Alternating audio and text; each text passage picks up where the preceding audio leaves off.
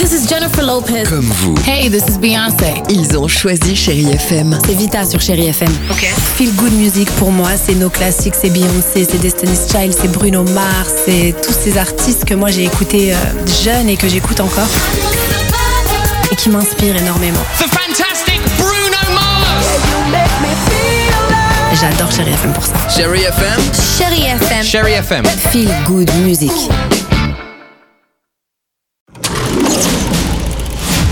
Chérie FM Cinéma, Marc Choquet. Bonjour à tous. Cette semaine dans les salles, une Isabelle Huppert, comme toujours, étonnante, un joli film d'animation pour les enfants et un casting 5 étoiles pour une comédie sur l'amitié. La Daronne, c'est le nouveau film de Jean-Paul Salomé avec Isabelle Huppert et Hippolyte Girardot. Patience Portefeu, c'est son nom, est interprète judiciaire franco-arabe spécialisé dans les écoutes téléphoniques pour la brigade des stupes. Travail précaire, payé au noir. Un jour, Patience met le doigt dans l'engrenage d'un réseau et devient la Daronne en plein cœur de Belleville. Jean-Paul Salomé, bonjour. Est-ce qu'on peut rappeler ce qu'est une daronne? Une daronne, à un moment donné, le personnage d'Isabelle l'explique. Dans l'argot de ces jeunes, euh, la daronne, c'est la mère. Et donc, comme tout se passe dans ce milieu-là, le personnage que joue Isabelle travaille à la brigade des stupes, mais comme elle est traductrice judiciaire d'arabe, elle, elle ne s'occupe que de ces affaires-là. Le film montre évidemment des dealers d'origine arabe qui disent, mais tous ne sont pas arabes, il y en a d'autres. Mais nous, dans le film, on montre cette section-là. Et puis, je souhaitais faire un clin d'œil aux tout petits, les 4-7 ans, avec un joli film d'animation Les aventures de Rita et Machin, adapté de la célèbre bande dessinée de Jean-Philippe Arouvigno et Olivier Talec. L'histoire d'une petite fille plein d'énergie et de son chien farceur.